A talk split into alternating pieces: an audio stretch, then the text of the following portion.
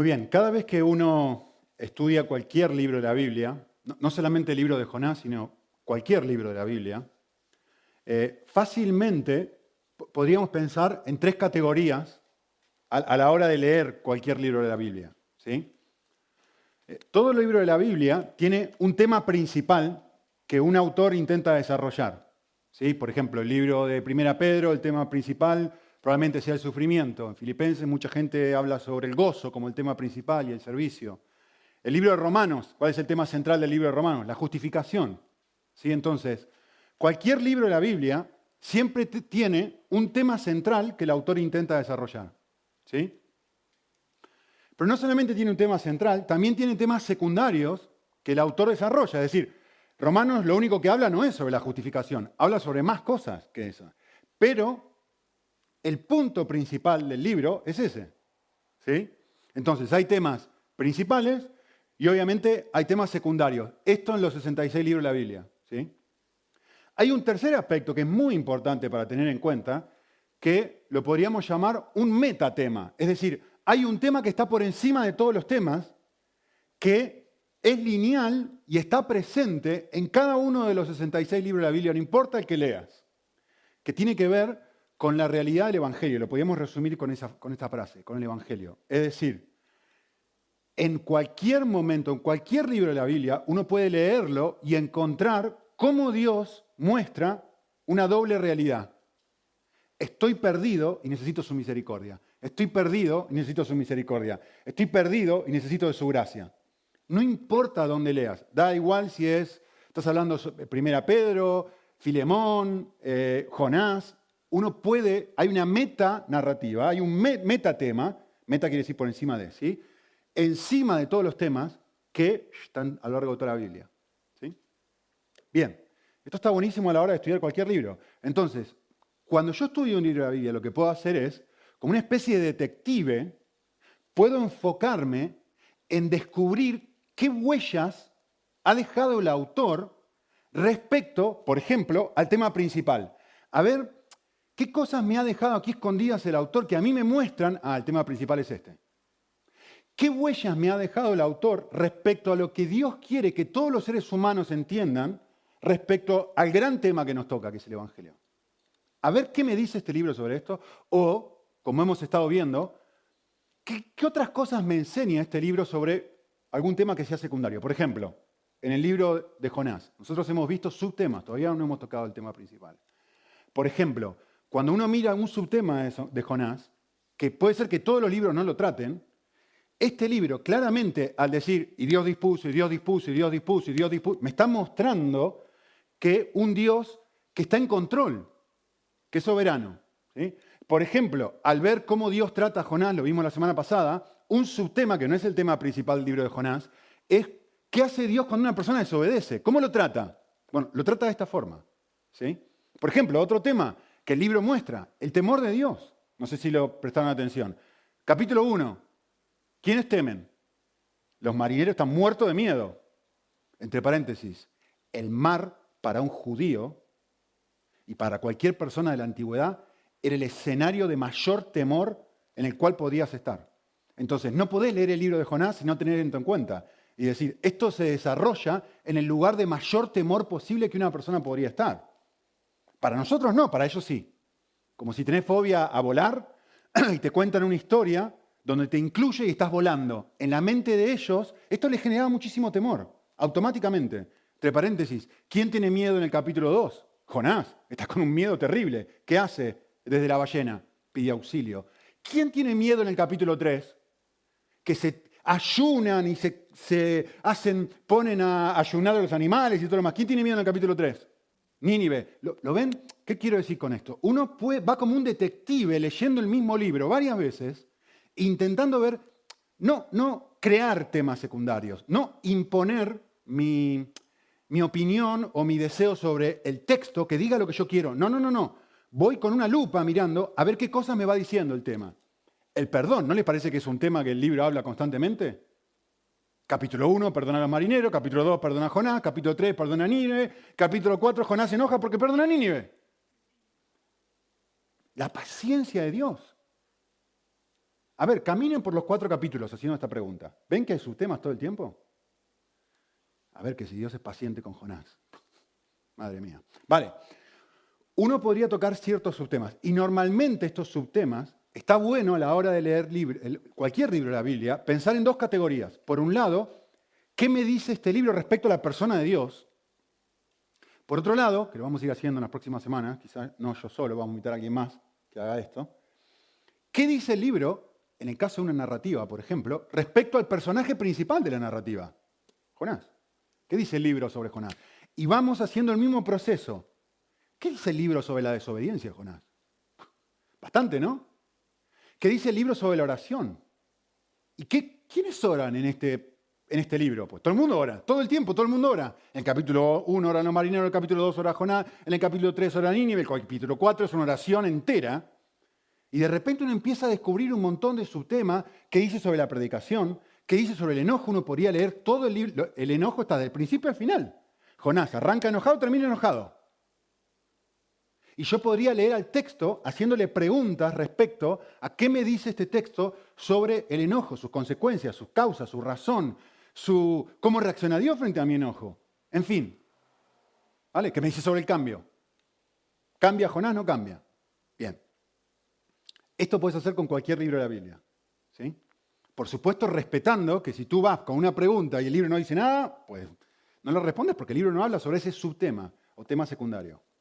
Bien. Hoy lo que voy a hacer es hablarles de lo que es el tema principal del libro de Jonás. Jonás toca todos estos temas que yo les estoy hablando, pero el tema principal del libro de Jonás es la gracia de Dios. Y, por gracia estoy usando de forma intercambiable tres términos. Gracia, misericordia y compasión. si, tú lees el libro, no va a aparecer la palabra gracia en el libro de Jonás, va a aparecer la palabra gesed en, hebreo, va a aparecer compasión, va a aparecer misericordia. El concepto es exactamente el mismo. ¿Sí?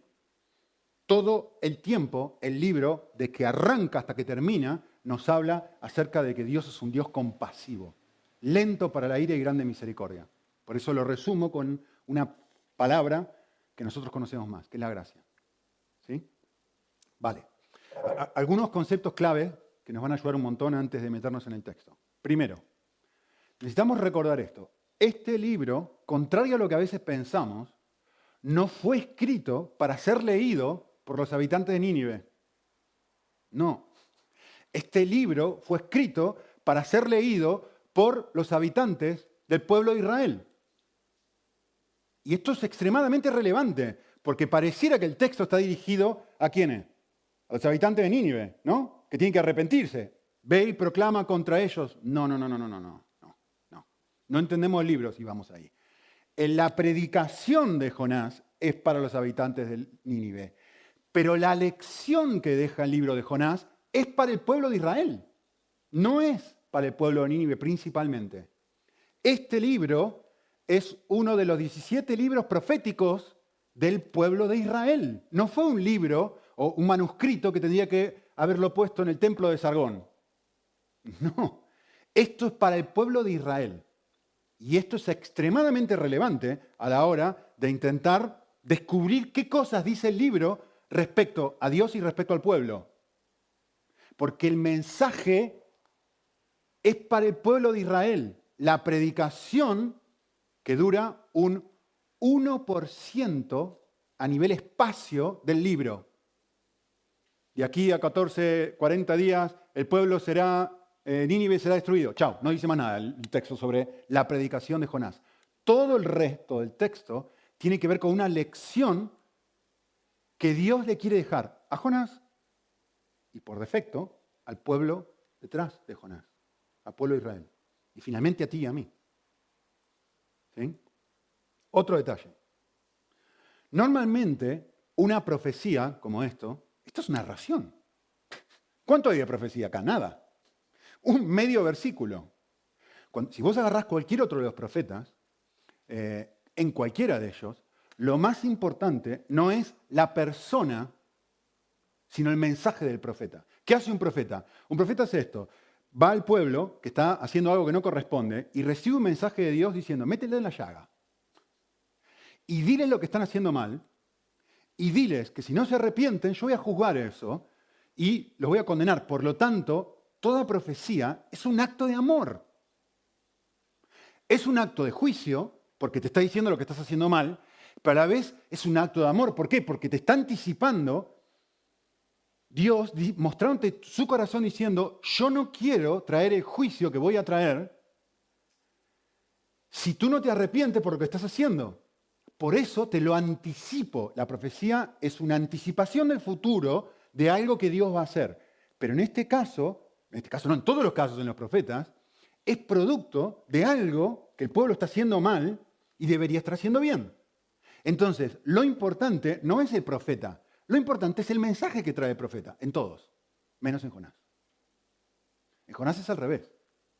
En el libro de Jonás, lo más importante no es el mensaje que dura medio versículo, lo más importante es lo que la persona del profeta me enseña, es decir, su respuesta, su actitud, sus pensamientos, su corazón, su forma de responder, su vida es lo que pretende ser la lección para el pueblo de Israel. La ley de la proporción. ¿Se acuerdan que lo vimos la última vez? La cantidad de espacio que un autor le dedica a un tema me indica que es importante. ¿Es importante el mensaje? No. ¿Qué es importante? La respuesta de Jonás, constantemente. ¿Cómo él está respondiendo? ¿Sí? Bien. ¿Qué aprendemos de Jonás? ¿Cómo es Jonás? Hagamos un escaneo a todo el libro. ¿Cómo es Jonás? Miren, yo les muestro a Jonás. Jonás es así. Jonás es un racista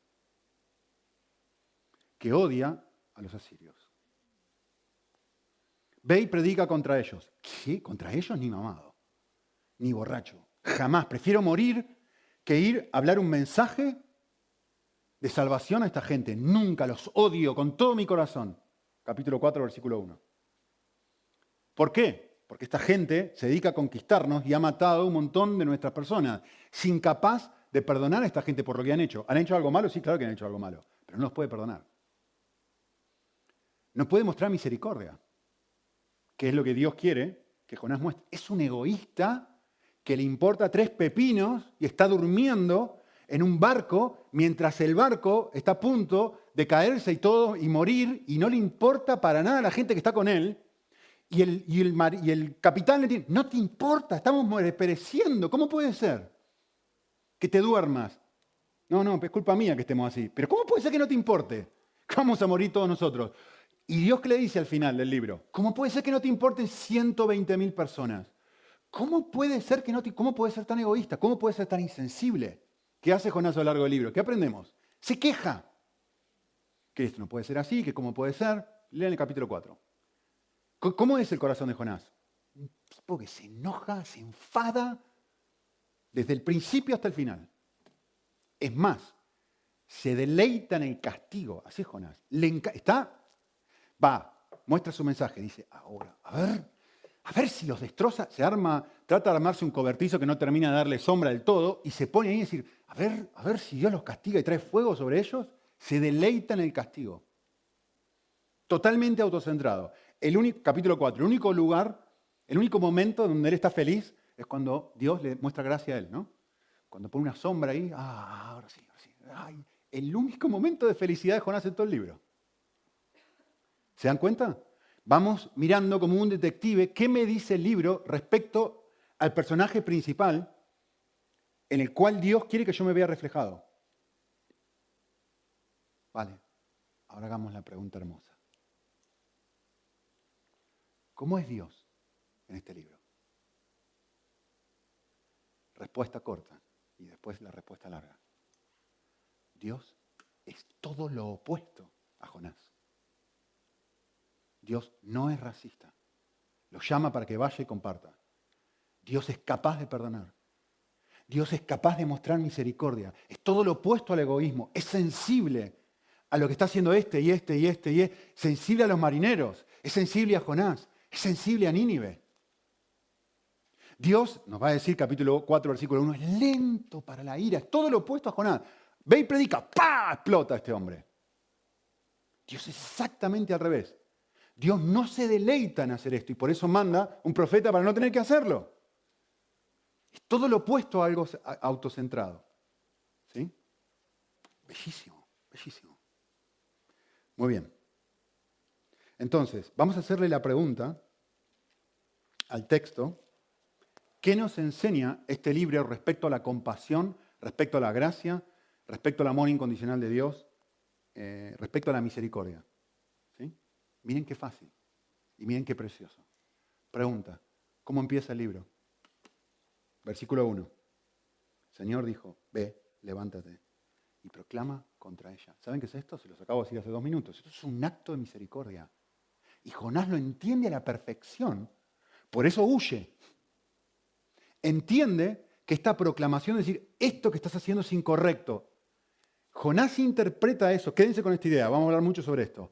Jonás interpreta esta idea como algo, como un acto de amor. Lo que ustedes están haciendo, lo que el pueblo de Nínive está haciendo es incorrecto. Y Jonás dice, no, eso es bueno. Y yo odio que seas bueno sobre esta gente. ¿Cómo empieza el libro? Dios queriendo mostrar su gracia. Así empieza. Pregunta, ¿cómo termina el libro? Y Jonás, perdón, capítulo 4, versículo 10. Y Dios dijo a Jonás, versículo 10, te apiadaste, te apiadaste de la planta. Versículo 11. ¿Cómo yo no voy a tener qué? Compasión, gracia. ¿Cómo no voy a mostrar amor a 120 mil personas. ¿Cómo termina el libro? De la misma forma. Termina como empieza. Dios comienza intentando convencer a alguien, Jonás, de cómo es Él. Quiero mostrar amor sobre esta gente. Y termina el libro exactamente de la misma forma, haciéndole pensar a este hombre sobre lo mismo. ¿Has entendido o no has entendido? ¿Qué hay en el medio? Esto es como un, como una hamburguesa en McDonald's. Sándwich, digo pan, pan, y en el medio ¿qué hay? Lo mismo, la carne. Todo desde el principio hasta el final. El libro lo que va a hacer, lo van a ver en un ratito. El libro lo que va a ir haciendo es mostrándome cómo Dios, de forma una y otra y otra y otra y otra y otra y otra vez, está haciendo esto. Mostrando gracia. ¿A quién? A un montón de gente. Todo el tiempo. Vale. Arranquemos en el capítulo 1. ¿Cómo muestra? ¿Qué nos dice este capítulo respecto a la gracia de Dios? Les voy a compartir una frase compleja o difícil de entender. Téngame gracia, téngame compasión, regáleme dos minutos y les voy a explicar qué quiero decir con esta frase. Esto es lo que muestra el capítulo 1 respecto a la gracia de Dios. El capítulo 1 nos muestra una concepción gracia a tiempo que no suele coincidir con mi concepción de cómo la gracia debería recibirse, ni de cómo la gracia debería otorgarse. ¿Qué quiero decir? Que Dios tiene una concepción muy diferente a la mía, incluso a nivel temporal, de cómo debería darle a una persona y de cuándo debería darle a una persona gracia y de cómo debería recibirse y cómo yo debería dársela a otra persona. ¿Vale? Déjenme explicarles esto un poquito mejor. Ejemplo, pregunta, mejor dicho. Eh, ¿Qué es lo peor o qué es una de las peores cosas que, un esposo o una esposa le podría hacer a su cónyuge? que es una de las peores cosas que podría hacerle. Respuesta, obvia, ¿no? Serle infiel. Es decir, eh, ¿qué, genera eso en el otro? Dolor, inseguridad, bronca, ¿no? Ira, eh, no sentirse amado, no sentirse amada, resentimiento, etc. ¿Vale? Ahora déjeme hacer esta otra pregunta. ¿Qué es lo peor que podías hacerle a Dios? Eso es lo peor que podías hacer a tu pareja. O unas peores cosas. ¿Qué es unas peores cosas que podrías hacerle a Dios? La Biblia lo dice muchas veces. Idolatría. Eh, no sé si es una mala palabra esto acá, espero que no. Pero meterle los cuernos a Dios con otro Dios. E, es análogo a esto. Miren, por si no creen que es así. Varias veces, en un montón de pasajes, tanto en el Antiguo como en el Nuevo, Dios dice, te confiaste tu hermosura. Miren cómo Él se compara. Dice, te prostituiste. ¿Lo ven? Eh, y derramaste tus prostituciones frente a todo, está hablando del pueblo Israel, ¿eh? frente a todo el que pasaba, fuera quien fuera.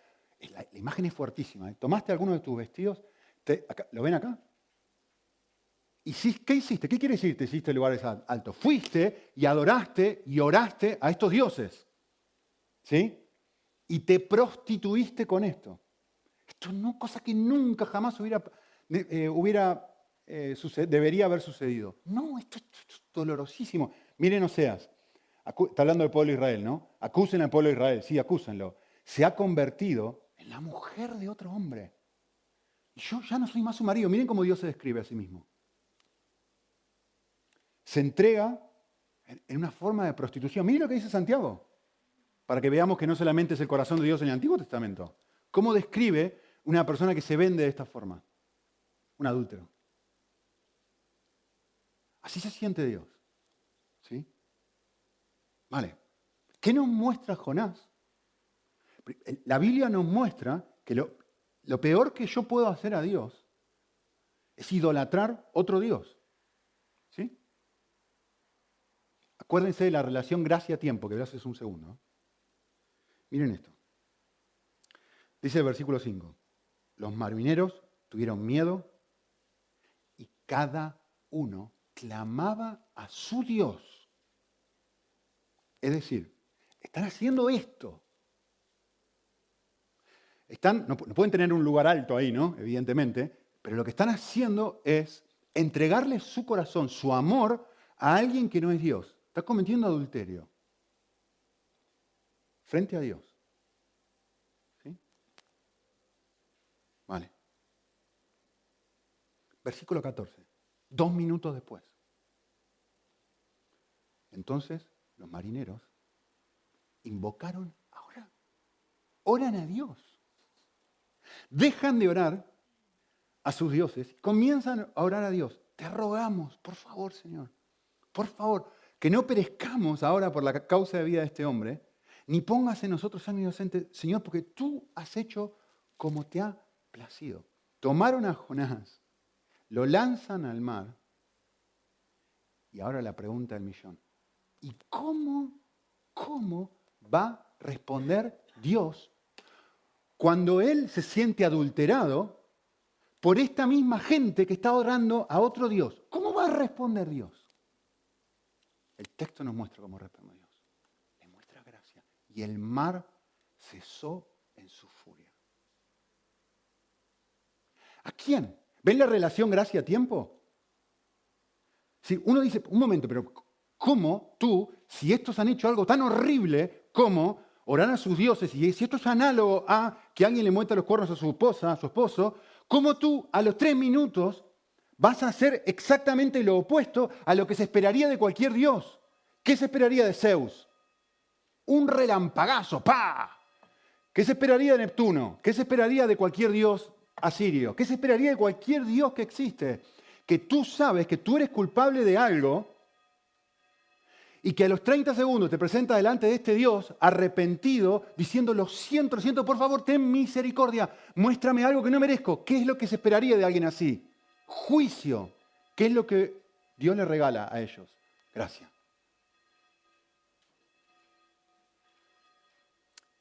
Pregunta práctica para nosotros. Y acá voy a acampar un ratito, ¿eh? porque hay algunas cosas que quiero mencionar que son muy importantes. ¿Cuán, ¿Cuán rápido me vuelvo a Dios después de alejarme de Él? ¿Qué clase de Dios tengo? ¿Cuál es mi imagen de Dios? ¿Es un Dios que tapa el juicio ¿O es un Dios que reconoce y se duele por lo que yo le he hecho, pero está dispuesto a asumir ese dolor y mostrarme algo que no existe en ningún otro lado? Tengo una concepción de Dios similar a esta, donde yo realmente siento, no digo creo, sino siento que no hay nada bueno que yo realmente pueda hacer para ganarme su amor y para comprar su amor, pero tampoco hay absolutamente nada malo que yo pueda hacer para perderlo. ¿Por qué? Porque la gracia funciona de esa forma. Les voy a leer una definición de gracia, no es mía. El apellido del autor es tan complicado que ni me molesté, pero se lo anticipo, no es mía, me encantó. Dice esto, la gracia puede definirse de esta forma, como la aceptación incondicional otorgada a una persona no merecedora por un dador no obligado. Qué hermoso. Es una aceptación incondicional a una persona que no lo merece por alguien que no está obligado a dárselo. Por supuesto que Dios no tendría ninguna obligación de frenar el, eh, digamos, la tormenta. Recuerden que Él la creó, ¿eh? No tendría ninguna obligación de hacerlo. Sin embargo, muestra algo que nadie más es capaz de mostrar. Gracia. ¿Está obligado a hacerlo? No. Pero así es su corazón. Y entre paréntesis, va a volver a hacer esto en el capítulo 2, en el capítulo 3 y en el capítulo 4 en el capítulo 2 con Jonás, en el capítulo 3 con Nínive y en el capítulo 4 otra vez con Jonás. Por eso el tema principal del libro es este. Así que aquí me quiero acampar un segundo y, realmente esto es una, una, cuestión tan, tan, tan popular y tan anticristiana que no lo van a entender como es anticristiana, primero, me van a querer condenar a ustedes a mí y enjuiciar a mí por lo que voy a decir ahora, porque está tan embebida, tan metida en nuestra cultura, en el siglo XXI que van a decir, Nicolás, está diciendo energía. No, no estoy diciendo energía. Es que hemos creído en energía por mucho tiempo. ¿Sí? Y si no les queda claro ahora, no se preocupen, he escrito sobre esto, después pueden ir y leerlo tranquilos. ¿Sí? Pero es muy, muy, muy importante porque esto es completamente contracultural. ¿Sí? La cultura, nuestra sociedad dice esto ahora. Tienes que aprender a perdonarte a ti mismo. Todo el tiempo. Miren, si ustedes buscan esa frase en internet, yo lo hice. Eh, hagan un Google de esto. ¿Saben cuántas, eh, cuántas páginas aparecen? 6.890.000 páginas. Casi 7 millones de páginas web que hablan de este concepto, de cómo hay que aprender a perdonarse a uno mismo. No, todos tenemos fallos, no, que eh, hacer cosas malas, este, este es el eslogan, hacer cosas malas no te hace una mala persona, no, todos fallamos, nunca usan la palabra pecado, ¿eh? No, porque es, mala palabra. Entonces, todos fallamos, todos cometemos errores, pero tenemos que aprender a perdonarnos a nosotros mismos de estas cosas. ¿Sí? Vale. Yo quisiera explicarles la esencia de lo que esto es, para que no caigamos en la trampa. ¿Sí? Miren, les hice un dibujito ahí. Les voy a tratar de explicar cómo funciona antropológicamente esto así, es así. Lo que esencialmente nos venden es esto. Mira, aunque tú no eres muy consciente de esto, esto es lo que el más media nos vende todo el tiempo. Todos los internet, páginas web, los diarios, las conversaciones de la calle, todo el tiempo te están vendiendo esto. ¿eh? Mira, te dicen esto. Incluso si vas a un psicólogo, te va a decir esto. Más allá de la... Que no digo que esté mal ir un psicólogo, ¿eh? Pero sí estoy diciendo la filosofía que hay detrás, la forma de pensar que hay detrás. La forma de pensar es esta, que te van a decir, es esto, mira, tú no eres consciente de algo y yo te voy a hacer consciente de algo de lo que tú no puedes ver. Tú no puedes ver esto.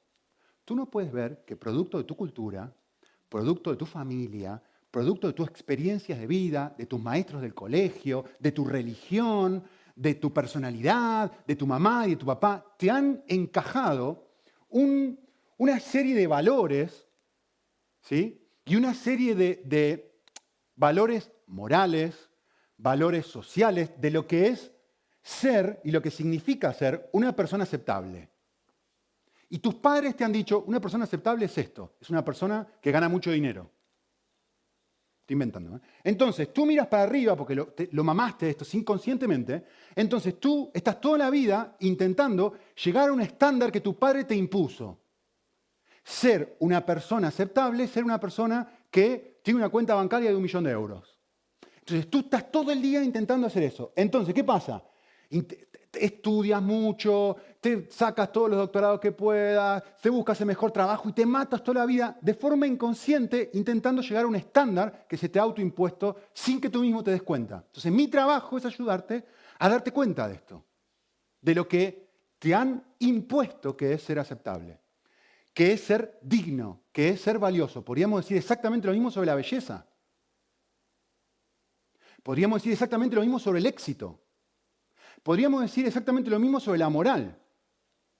Podríamos decir exactamente lo mismo sobre sexo. Es decir, te han dicho todo, no, no, tener relaciones matrimoniales, tener relaciones sexuales antes del matrimonio está mal. ¿Por qué? Porque eso te dice la religión, te lo han dicho tus padres. ¿Qué tienes que? Eso es un estándar. Entonces, ¿cómo funciona la cosa? Miren, esto funciona así. Tú miras para arriba y te das cuenta que no llegas al estándar. Porque claro, me mato trabajando, me mato trabajando, nunca llego. Parece que nunca llego a tener la suficiente cantidad de dinero que debería tener, que nunca llego a tener la suficiente belleza que debería tener, que nunca llego a tener el suficiente éxito que debería tener. Entonces, ¿qué te pasa? Te pasa que no podés perdonarte, vivís frustrado contigo mismo, porque no llegás al estándar que otros te han autoimpuesto. Ah, entonces tú no eres consciente de estos estándares.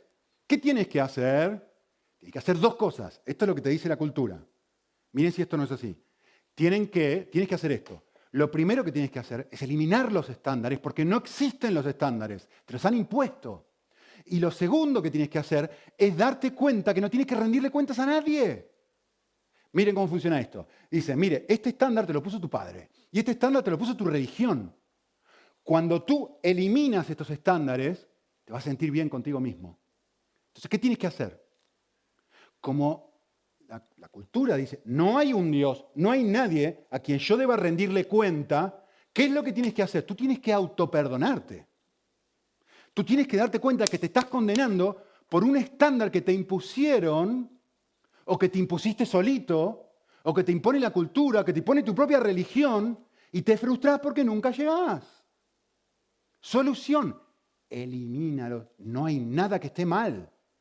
Lo que estaba mal hace 50 años ¿Quieren que empiece con el listado de cosas? Matar un bebé hace 50 años dentro de la panza de alguien estaba mal. Después pasó a no estar tan mal. Ahora, si tú te atreves a decir que eso está mal, entonces van bajando. Ahora me siento bien. Yo aborto y me siento bien. ¿Quieren que hable lo mismo sobre cuestiones sexuales? Hace 100 años atrás y ahora. ¿Y cómo funciona esto? ¿Lo ven? Hay que bajar los estándares. ¿Por qué? Porque tú no tienes que rendirle cuentas a nadie. No hay nadie a quien rendirle cuentas, no hay un Dios a quien tú tengas que rendirle cuentas. Por lo tanto, la forma de funcionamiento, porque tú sigues luchando con esto, es eliminar tus estándares y perdonarte a ti mismo por no haber llegado a algo que tú mismo de forma inconsciente te, has autoimpuesto. Tengo que avanzar porque me quedo sin tiempo. Esto, pero ustedes no saben la cantidad de problemas, de, contradicciones eh, psicológicas, emocionales, sociológicas, de todo tipo que esto conlleva. Entre paréntesis, la más evidente, en el momento que elimino los estándares que me han autoimpuesto, automáticamente yo pongo nuevos ahí, porque así funciona el corazón. Pongo nuevos, ¿qué nuevos? Bueno, por ejemplo, a mí me decían, eh, no, no debo tener relaciones sexuales antes del matrimonio y yo me, ah, soy libre ahora, fui a psicólogo, me dijo que está todo bien, que no pasa nada, que no hay moralidad, genial, ¿ahora qué hago? Bueno, entonces ahora puedo tener relaciones sexuales con todas las que quiera, ¡Yuhu! vamos, soy feliz, ahora sí soy libre para poder expresarme como yo quiero y tengo ganas de hacer, genial, tengo un nuevo estándar, ¿cuál es el nuevo estándar? Tener relaciones sexuales la mayor cantidad de veces que pueda con las chicas más hermosas que encuentre. Y de repente empiezo con esto y digo, un momento, ay, ay, ay, para tener relaciones con chicas necesito ser guapo, rico y joven. Y me miro al espejo y digo, yo no soy guapo, ni rico, ni joven. Entonces ahora tengo una nueva presión sobre mí de tener que llegar a un estándar nuevo. Que yo mismo me lo puse, si es ese, puede ser otro, ¿no? Entonces ahora estoy con una nueva presión. Todo el mundo tiene estándares. Y ahora no puedo, ahora, ¿qué, hago entonces? Y como no, como no puedo llegar a ese estándar, ¿saben qué hago? Pago. Empiezo a trabajar, a trabajar, a trabajar, a trabajar, a trabajar y empiezo a pagar a chicas con las cuales yo me puedo acostar. Pero un momento, para pagar a estas chicas necesito dos, tres veces por semana, necesito trabajar más. Entonces trabajo más, me alieno de mi familia, de la vida y de todo. ¿Con qué objetivo? Con el objetivo de satisfacer lo que yo realmente quiero, que es tener relaciones sexuales. Una de las formas importantes. Vale, me tengo que apurar porque si no nos quedamos sin tiempo. ¿Cuál es nuestra respuesta cristiana a esto? O sea, hay respuestas, como digo, psicológicas, sociológicas a esto, que una se las acabo de dar. Pero ¿qué decimos nosotros respecto a esto, como cristianos? ¿Cuál es nuestra respuesta frente a esta realidad? Que es así, ¿eh? Bueno, nuestra respuesta es esta. Yo no necesito perdonarme a mí mismo. Lo que yo necesito es aceptar el perdón de Dios, que es completamente distinto. Piensen esto, perdonarme a mí mismo es decir, estoy decepcionado conmigo mismo. La frase lo que está diciendo es, yo me evalúo y digo, no, no, no, no, no doy la talla. Estoy decepcionado con qué? Da igual con qué, con mi mal actuar. No actué de la manera que yo debería haber actuado. Estoy decepcionado con mi mal sentir. Yo no debería haber sentido las cosas que pienso, no, con mi mal pensar. Pero todo el enfoque es un enfoque autocentrado, es un enfoque orgulloso. La persona que no se puede perdonar a sí misma es una persona orgullosa, no es una persona humilde. Es una persona que mira los estándares que le hayan puesto otros o que se haya autoimpuesto, o incluso los estándares de la Biblia, y dice, no llego, soy una mala persona por no llegar, no puedo aceptar la realidad de que no llego a este estándar. Por lo tanto, es orgullo. Es evaluarse y decir, no doy la talla. Me condeno por no llegar a lo que creo que debería llegar. Eh, quizá un pianista es un buen ejemplo de esto, ¿no? Como practican y practican y practican y practican. Y después, ¿qué pasa cuando un pianista toca?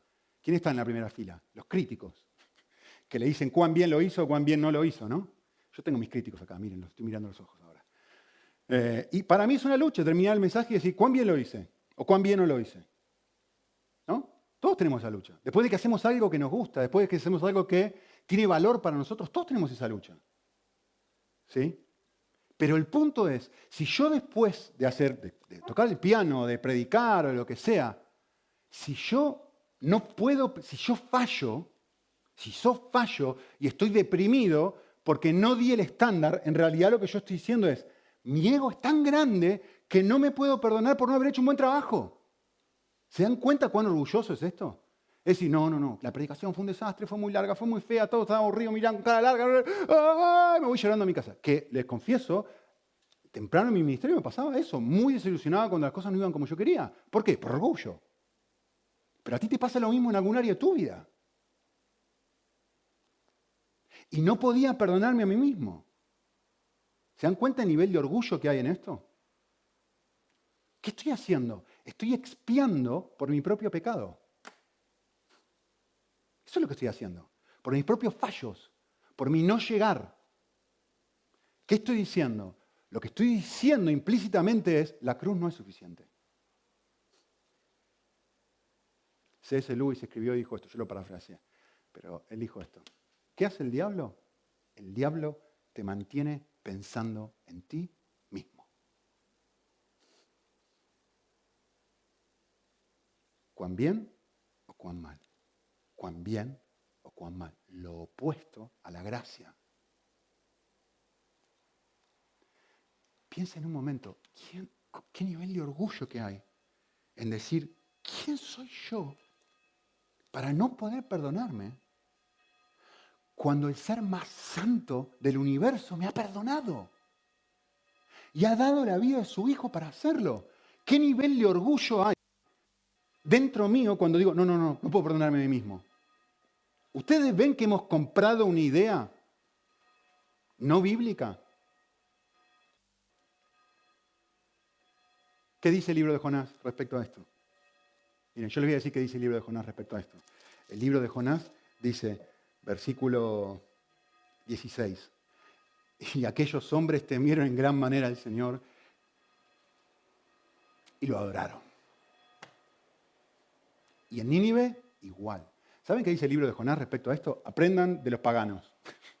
Aprendan de los marineros que estaban cometiendo adulterio y a los cinco minutos están adorando a Dios y aceptan su perdón. Aprende los Nenive, que eran el peor pueblo que existía y los más crueles del mundo, y Dios los perdona y aceptan su perdón. No aprendas de Jonás, que no entiende la lección, que no sabe lo que es la gracia. Bueno, avanzo un poquito más rápido. capítulo 2. ¿Qué nos enseña el capítulo 2 respecto a la gracia? Lo mismo que el capítulo 1. Miren, en el capítulo 1 hay, hay un grupo de personas que están en problemas producto de su propio pecado. ¿Sí? oran y Dios escucha su oración y lo salva. Hmm, a ver si he visto esto antes. Capítulo 2. Entonces Jonás oró desde el vientre del pez y dijo, en mi angustia clamé al Señor. A ver, ¿qué hará este Dios? A ver, ¿qué hará este Dios? ¿Será, será como yo? ¿Esperará tiempo? Eh, ¿Será amargado? ¿Estará enojado conmigo? ¿Será lento en perdonar? ¿Será todo lo que yo soy? Dice el versículo 2. Y él me respondió. Desde el seno de la tumba del Seol, pedí auxilio desde la profundidad de la profundidad. Recuerden que Jonás está en el peor lugar que podría estar una persona. No solamente está en el mar, que es el lugar de mayor temor para una persona antigua, sino que además está dentro entre el pez, en lo profundo del mar. La imagen es muy obvia. No puede estar peor, por eso se llama una tumba. Dice, a ver, cuando yo estoy en lo peor, de lo peor, de lo peor, de lo peor, de lo peor de mi vida, ¿cómo va a responderme Dios en una situación así? Desde el seno del Seol pedí auxilio y tú escuchaste mi voz. ¿Qué aprendemos de Dios en el libro de Jonás? No solamente responde la oración de los marineros, también responde la oración de Jonás. ¿Cómo es Dios? Grande misericordia, lento para la ira, grande en amor. ¿Lo ven? ¿Qué nos muestra el capítulo 3 respecto a cómo es Dios? Se me está acabando el tiempo, así que voy a ir más rápido. Dice el capítulo 3, vale, ve de vuelta y, y el capítulo 3 dice, necesito que hagas algo necesito que proclames mi juicio sobre el pueblo de Nínive. Y, acá le voy a robar, esto, esto no es mío lo que viene a continuación, se lo robé a un, pastor que no me acuerdo su nombre ahora. Pero me, llamó mucho la atención la forma que lo explicó y me parece muy, muy bueno. Em, Dios está emitiendo un juicio y está diciendo lo que el pueblo de Nínive ¿no? ha hecho es incorrecto. Ve y díselo. ¿Sí? Y nosotros, nuestra cultura, dice, un momento, momento, momento por favor. El juicio y el amor son dos cosas incompatibles. La persona que ama no juzga. España siglo XXI, todo, no hay una sola vez que leas a internet que no diga eso. La persona que ama no juzga. Juzgar es lo opuesto al amor. ¿Sí? Bien. ¿Qué dice la Biblia? Lo opuesto al juicio no es el amor. Lo opuesto al juicio es la indiferencia. Imagínense esto, este es el ejemplo que él da, me gustó mucho. Imagínense un niño de, cinco años o lo que sea, o seis, que está en colegio y le están haciendo bullying. Y, y hay cuatro o cinco niños de 12 años alrededor que le están haciendo bullying, y tú pasas por ahí es un profesor o lo que sea, y tú pasas por ahí y dices, no, el amor no juzga, no puedo juzgar esta acción. Yo no puedo decir que lo que están haciendo esos chicos está mal. Y le están haciendo bullying, lo están lastimando, le están pegando, le están quitando su comida, lo están insultando, lo están escupiendo, lo que sea. Tú estás diciendo, no, no, no, no. El amor no juzga. Decís, no, no, no, un momento. Si yo paso caminando por ahí y no hago nada, eso es no amar. Lo opuesto al amor no es el juicio, lo opuesto al amor es la indiferencia. El juicio es una expresión de amor. En donde yo te digo a ti, eso no está bien ni para el niño, ni para ustedes cuatro, ni para nuestra sociedad, ni para nadie, si no creamos monstruos. ¿Se dan cuenta? Entonces, siguiendo con esta idea, el amor no es lo opuesto al juicio. El amor es una expresión, es una forma, perdón, el juicio es una forma de expresar amor. Entonces, Dios le dice a Jonás, ve y haz juicio sobre esta ciudad. Y miren lo que pasa. Jonás se levantó, fue a Nínive, comienza, predica, no hace mucho, y, y miren lo que pasa aquí. Entonces de repente el pueblo se dio cuenta, tiene razón, hemos hecho algo malo. No, no, no dicen, no, no hemos hecho nada malo, dicen, es verdad, hemos hecho algo malo. Y dice, el rey se levantó del trono, una imagen muy fuerte, muy fuerte. Se levanta del trono, ya vamos a hablar sobre esto más adelante. Imagínense, estamos hablando de la persona más poderosa de la antigüedad que se levanta del trono. La imagen es muy fuerte, ¿no? Ya, ya no yo, tú. eh, se levanta del trono, se despoja del manto, se cubre de silicio, se sienta en ceniza, hace proclamar ayuno sobre todo el mundo. Ahora, miren lo que pasa aquí. Se cubren de silicio las bestias, todos, clamen a Dios con fuerza, oren, oren, oren. Pero miren esta frase, bellísima, versículo 9. Miren esta frase. ¿Quién sabe? Somos el pueblo más horrible de... ¿Se acuerdan, no? Cortaban las orejas, sacaban los ojos, cortaban la lengua, cortaban la cabeza, las apilaban. Somos los seres más horribles, el, imperio más desagradable que ha pisado la historia hasta ese momento, quizá previo a los nazis. ¿Cómo va a reaccionar este Dios con nosotros? ¿Quién sabe? Quizá Dios se vuelva y se arrepienta de su ira y no perezcamos. Y miren el versículo 10. ¿Qué pasa cuando tú escuchas el juicio de Dios y lo aceptas como un juicio correcto, ¿cómo reacciona Dios en ese momento? Y vio Dios que sus acciones, y vio Dios sus acciones que se habían apartado del mal, y mostró gracia.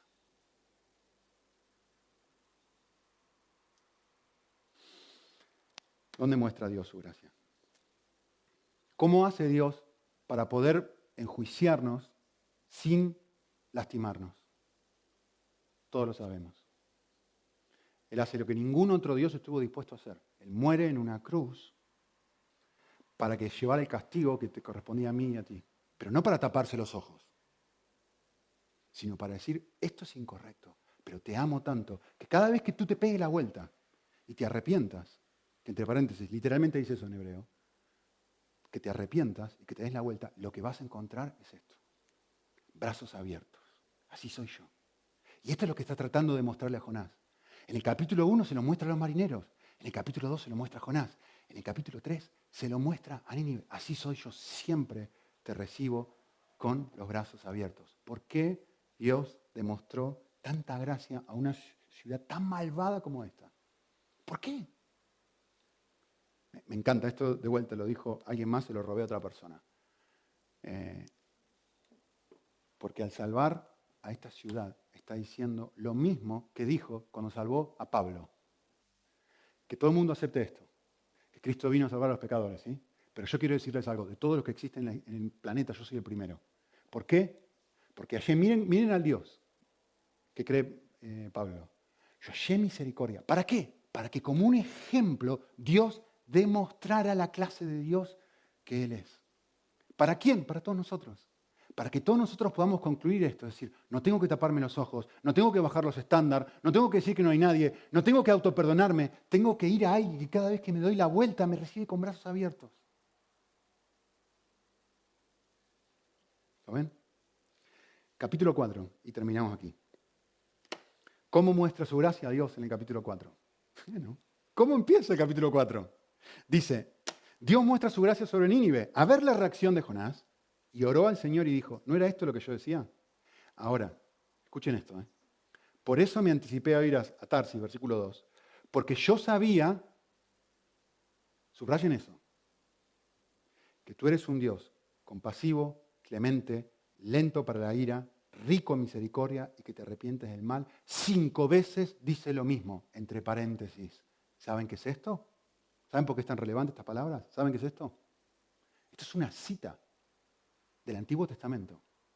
Es una cita, si tienen su Biblia, lo pueden mirar. Esto es una cita textual de Éxodo 34.6. Hmm. ¿Qué pasó en Éxodo 34? Para que este hombre la incluya aquí. Bueno, yo te voy a decir qué pasó en Éxodo 34 para que no tengas que buscarlo porque no tenemos tiempo. En Éxodo 34 pasó esto. Dios el pueblo de Israel sale de Egipto, están en la ladera de una montaña, Moisés está en la cumbre de la montaña, y mientras Moisés está recibiendo la ley, ¿saben qué está haciendo el pueblo de Israel? Idolatrando, creando un becerro de oro. Haciendo lo mismo que los marineros, haciendo lo mismo que Jonás. Exactamente, perdón, haciendo lo mismo que, Nínive. Lo mismo que los marineros y lo mismo que Nínive. ¿Quién, quién, quién, quién, perdón, quién? El pueblo de Israel está haciendo esto. Y Dios, ¿se acuerdan lo que hace con las tablas al principio, no? Moisés en su enojo destroza las tablas y Dios vuelve a generar nuevas tablas de la ley Y entonces después de eso, Moisés pronuncia estas palabras que dice Jonás. Ahora entiendo la clase de Dios que tú eres. Tú eres un Dios lento para la ira, grande misericordia. Y empieza a decir todo, todo, todo esto, todo esto, todo esto. ¿Saben qué quiere decir esto? Muy valioso para Jonás. ¿Saben qué quiere decir esto? Que si Dios no fuera así, el pueblo de Israel no existiría. Hubiera sido eliminado. Al bajar de la montaña hubiera sido eliminado. En otras palabras, Jonás no existiría como israelita si no fuera porque Dios es esta clase de Dios que Él está describiendo en estas palabras. ¿Se dan cuenta? ¿Le suena la, que sonó la campana? ¿Le suena una campanita en el corazón? A ti y a mí, que nosotros tampoco existiríamos hoy si no fuera por la gracia de Dios, si no fuera porque Dios es como es. Jonás, ¿qué pasaría si yo te tratara a ti y a Israel como tú esperas que yo trate a esta gente. ¿Qué pasaría contigo? ¿Qué hace después? Termina el capítulo. Ya lo saben. Jonás pone un par de palos y trata de hacerse una sombra para ver si Dios va a destruir toda la ciudad. ¿Y qué sucede? La sombra no funcionaba muy bien y Dios vuelve a mostrar su gracia sobre Jonás y hace que crezca una planta para que le dé sombra. Y durante ese día entero que Jonás recibe gracia, ¿cómo se siente? ¡Yuhu! ¡Feliz! ¡Qué divertido es esto! Y Dios quita la planta por medio de un gusano. Y le hace una pregunta. Y le dice esto, Jonás, ¿tú te das cuenta que solamente estás feliz cuando tú recibes mi gracia?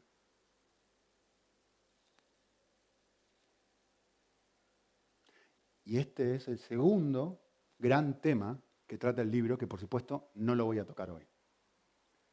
Pero hay una cosa que Dios está tratando de comunicar en el libro de Jonás respecto a cómo es Él, pero hay otra cosa que no estaba en la lista que les di al principio, que Él está tratando de comunicar al pueblo, que es esta. Tú recibes mi gracia. ¿Eso te afecta? transforma tus deseos más profundos. El punto clave del libro de Jonás es, yo tengo amor hacia mis enemigos. Yo tengo amor hacia alguien que no lo merece. Claro, estamos de acuerdo que no lo merece. Yo tengo amor incondicional hacia eso. Jonás, ¿y tú? ¿Tú eres capaz de mostrarle esa clase de amor a ellos? ¿A quién? Bueno, no sé quién viene a tu mente ahora. Quizás tu esposa. Quizás tu esposo. Quizás alguien acá en la iglesia que te hirió mucho. Porque lo que, la, gran clave de que Jonás no llegue a captar es, si tú entendieras la clase de Dios que yo soy, esto debería producir algo en tu corazón que te permitiría llegar al punto de amar tú también a tus enemigos y a aquellos que te han herido. Pero esto es un tema para que venga Gaby y lo predique. ¿Sí? Bueno, oramos brevemente.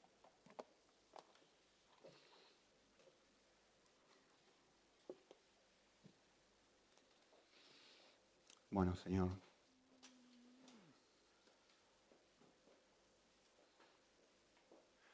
Queremos hacer lo que dice Romanos 12, que nos llama a transformar nuestra forma de pensar y no dejarnos que seamos amoldados al mundo. Y, y nos cuesta horrores, realmente. Nos cuesta horrores no pensar como otros. Señor, necesitamos tu gracia. Realmente la necesitamos. Eh, para conocerte, para disfrutarte, para atesorarte, para recordar que cada vez que damos la vuelta, siempre, siempre, siempre, siempre encontramos un abrazo que no hace falta esperar, ni dar tiempo, ni mejorarnos. No hace falta eh, purgar por nuestros errores nuestros fallos. No hace falta satisfacer los estándares de nadie, porque tú mismo satisfaciste todos los estándares eh, que nosotros jamás podíamos llegar a, lograr. Así que ayúdanos a vivir a la luz de esta verdad, Señor. Nos cuesta y mucho. Gracias. Renová nuestra mente, Señor.